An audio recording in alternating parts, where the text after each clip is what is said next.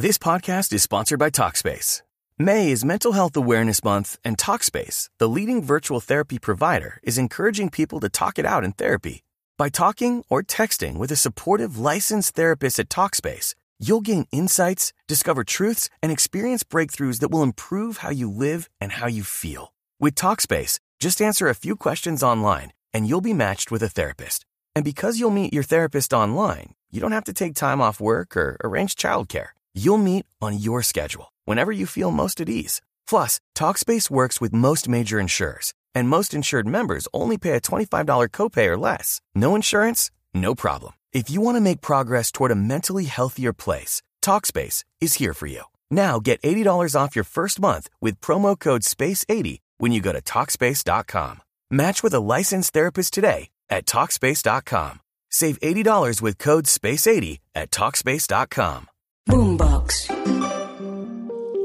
¿Por qué las relaciones afectivas que tengo no son estables? Me gusta la asertividad porque nos invita a la prudencia, que lo que debe motivar nuestra palabra es siempre el amor. Eres tú.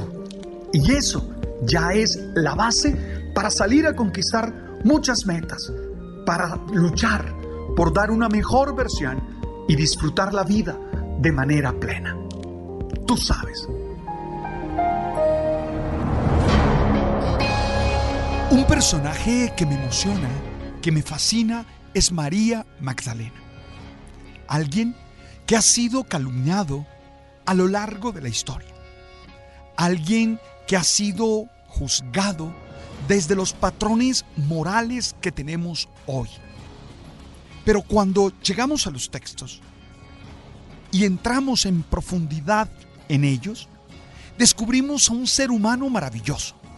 Descubrimos a un ser humano que nos representa a nosotros, a ti y a mí. María Magdalena, esta mujer, tiene unas características precisas. A mí me fascina que en Lucas dicen que de ella salieron siete demonios.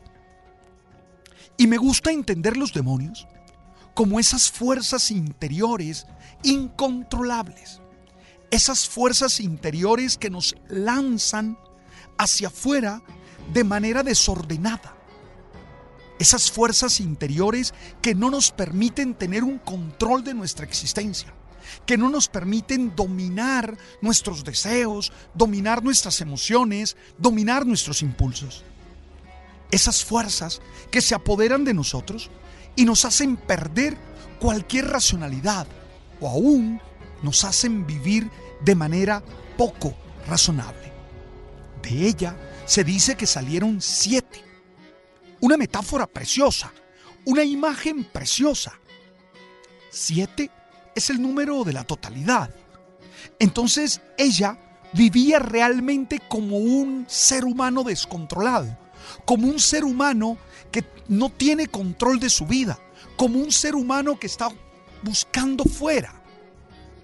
Me gusta esa metáfora porque de alguna manera tú y yo podemos estar reflejado en ella.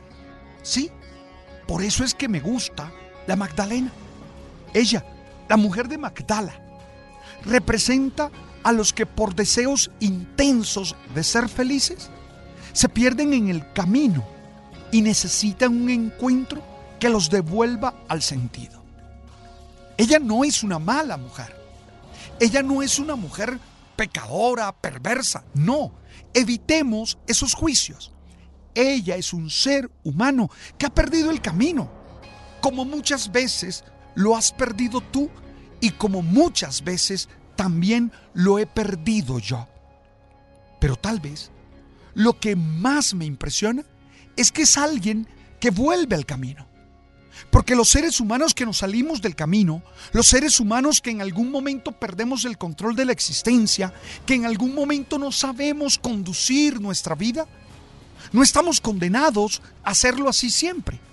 Podemos volver al camino, podemos tener esa metano ya, ese cambio integral, esa renovación total de nuestro ser que nos permite volver a estar en el camino y poner las manos en la cabrilla. Ella, la Magdalena, representa a todos esos seres humanos que un día nos hemos encontrado con Jesús de Nazaret y que encontrándonos con Él hemos descubierto el sentido de la vida y entonces no queremos perderlo nunca más.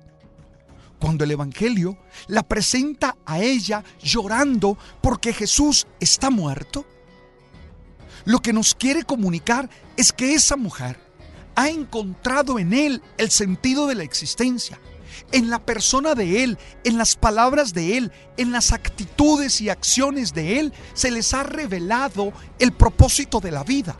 Y entonces ella no quiere perder ese sentido.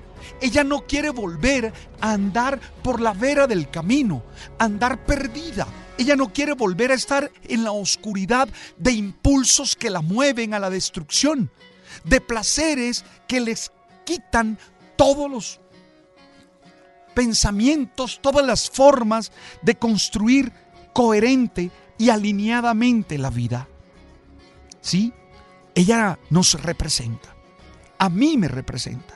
Porque un día yo me encontré con Jesús, el resucitado. Y en Él encontré una manera de vivir. Y en Él encontré respuestas a muchas de las preguntas que yo me he hecho a lo largo de la vida. En Él encontré ese camino que me conduce a la plenitud. Ese camino que me conduce a ser feliz. Por eso, a mí me conmueve que vaya hasta el sepulcro esta mujer y vaya allí a buscar a su maestro. Ella sabe bien que sin él no se puede vivir.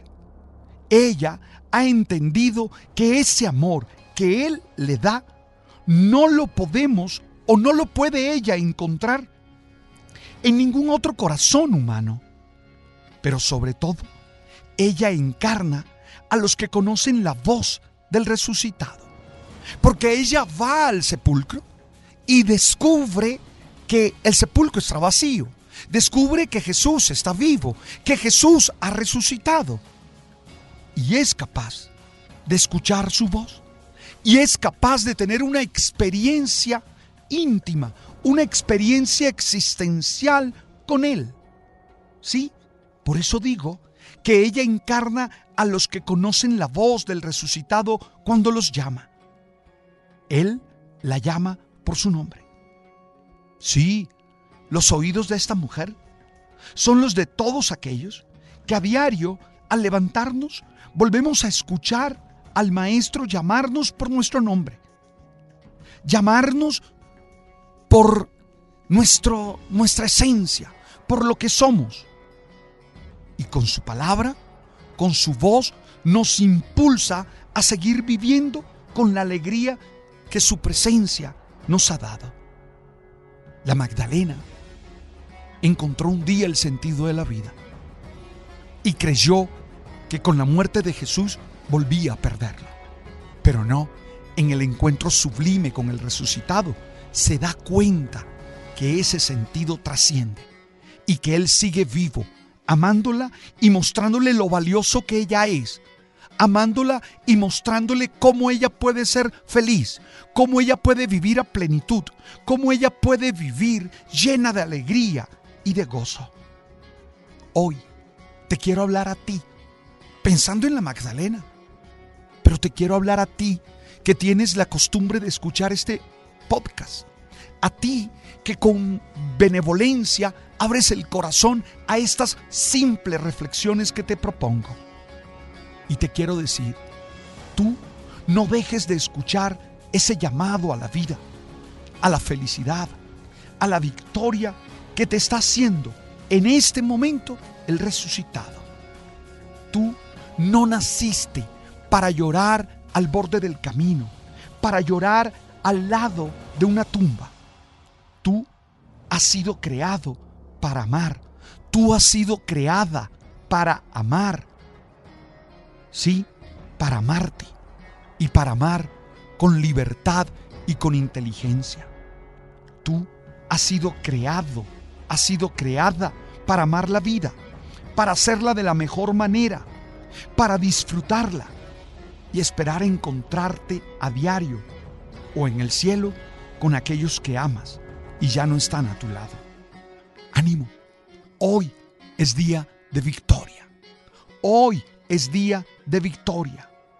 Hoy es día de alegría y de gozo. Construyelo. Construyelo con inteligencia, con firmeza, con sinceridad, con solidaridad. Hoy, construyelo con la alegría que te da el saberte amado, el saberte amada. Cuando lo construyes así, entonces puedes celebrar. Y que te quede claro, nada va a impedir que tú seas feliz. Créelo y lucha por serlo. Ve y busca en el Nuevo Testamento los relatos que hablan de María Magdalena. Y deja que el proyecto de existencia de esa mujer te inspire a ser un luchador, una luchadora, un feliz, una feliz. Gracias por estar allí y gracias por compartir conmigo este espacio que busca ser alimento para el alma y para el espíritu. Estamos en Spotify, en Deezer, en Amazon, estamos en Apple, estamos en todas las plataformas. Tú sabes.